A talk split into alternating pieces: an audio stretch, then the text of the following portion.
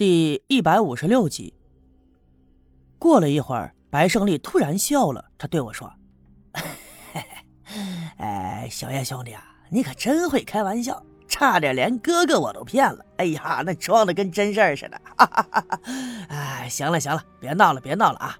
啥宝贝不宝贝的，我呢就是个赤脚大夫啊，你也看见了。”我现在的日子呀，过得也不错，这一天乐呵呵的，有肉吃，有酒喝，那就行了啊！嘿嘿，得了得了，你呀，赶快照看这些孩子去吧，我呀还得给人家打针呢啊！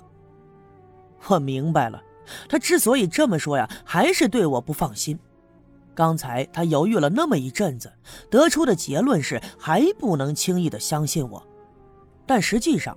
我把自己内心的想法说给他，如果得不到他明确的答复，那么我将会是失败的。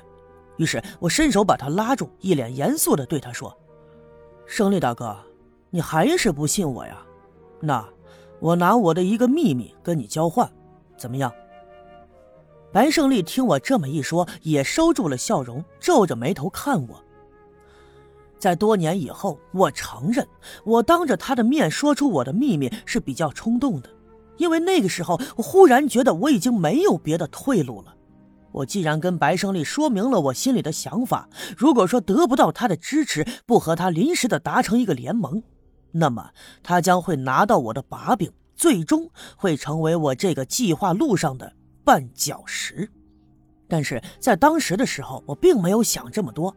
我只是一心的想要拿到白胜利确切的想法，于是我对他说道：“胜利哥，我呢不姓叶，我也不是下乡的知识青年，这些我没告诉过任何人，就连赵金凤都不知道。那现在我告诉了你，你总该相信我是认真的了吧？其实啊，我早就想找你合作了，之所以前一阵子你和我玉梅嫂子……”说到这儿，我停顿了一下，我观察着白胜利的表情，他的脸忽白忽红的，眼神也开始乱转了起来，明显是明白我接下来要说什么。得了得了，剩下的我也不多说了。胜利哥，这回你总能信我了吧？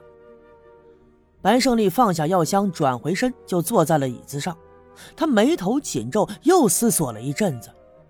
我就坐在他的身边，并没有说话。等着他的答复。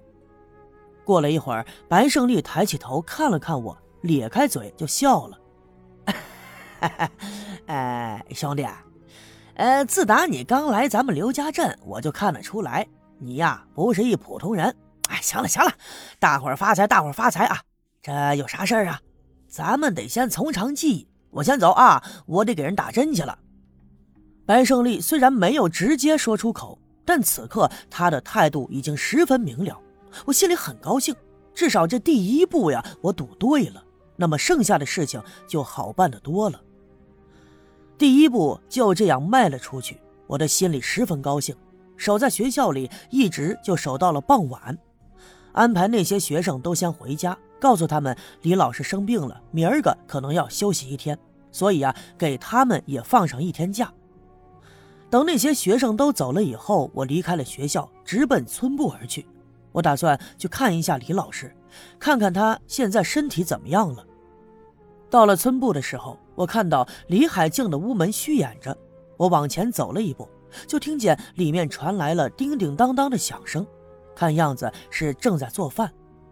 既然说他能做饭了，想必已经是好了很多。我这才伸手敲了敲门。李海静隔着窗子看到是我，就打开了屋门。看见他这脸色的确比下午好了很多，于是我问他：“李老师啊，我看你这脸色好了很多，不那么难受了吧？”听我这么一问，李海静的脸腾一下子就红了，微微的低着头，小声的说：“啊，好多了，刚喝了点红糖水就舒服多了，谢谢叶校长。”自从李海静来到刘家镇的那一天，赵村长跟他介绍我的时候，就说是我一手操办了这个学校，我呢就是这个学校的校长。所以打那天起，李海静对我特别的尊重，跟我说话的时候总是客客气气、恭恭敬敬的。我看他拘谨的样子，就笑着对他说：“哈，没事了就好。那明儿个也不用上课了，我让孩子们都放了一天假，你呀在家好好的休息啊。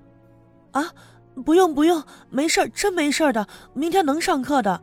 得了，休息一天啊，好几十个孩子呢，带他们呀挺累人的。见我这么一说，李海静只好点了点头。这个时候，锅里头滋啦啦的响了起来，原来是跟我说话的功夫，锅里炖的菜汤啊，差点给熬干了。他赶紧过去忙活锅里的菜，然后用围裙擦了擦手，说：“校长，你先在这坐着，我去小卖部里买点东西，再把拴住那孩子喊了。晚上你俩就在这儿吃吧。”看着他一脸真诚的样子，我并没有拒绝，但是也没有让他去买东西，而是让他在家里做菜。我呢，转身离开了村部，在小卖店买了点吃的，又回到住处喊拴柱。可我发现栓柱并没有在家，我四外的找了一圈，也没看见他的踪影，估计呀是跟哪个小伙伴一起玩去了。自从栓柱这孩子他爹死了以后，村里大多数的人都觉得这孩子可怜，所以有时候啊，他经常会跟那些小伙伴一直玩到天黑，然后呢就留在人家家里吃晚饭了。所以啊，这是常见的事儿，我也并没有在意。于是我拎着手里的东西就回到了村部。这个时候，李海静已经把饭菜做好了，并且摆在了桌子上。我把买的东西也放在锅里，稍微的加工了一下。这前前后后一看呀，竟然还弄了四个菜。我们俩索性坐在桌子旁就吃起了饭来。吃饭的时候，我看着眼前的李海静，我心里头感慨万千。因为上一次我和一个姑娘单独吃饭，那还是在很久以前，对面坐着的还是赵金凤。赵金凤和李海静不一样，赵金凤直来直去，有话直说，在她脸上呀很少见到害羞的表情，而且赵金凤是火热的，与他相处的时候就仿佛守着一堆篝火，他会发出噼里啪啦的响声，散发出大量的光和热。他会轻易的把我点燃，让我也跟着燃烧了起来。而眼前的李海静却不一样，她温柔胆小，说起话来轻声细语，每次跟我见面的时候都略带害羞。她总是低着头，不敢看我的眼睛。如果说把它也比作一团火的话，它好比是一支红色的蜡烛，它会随风轻轻的摇摆，安静的不发出任何的响动。他会把我身处的屋子里每一个角落都照成温暖的颜色，让人看了就觉得舒服。也正是这看似微弱的烛火，却能轻易的把人给融化。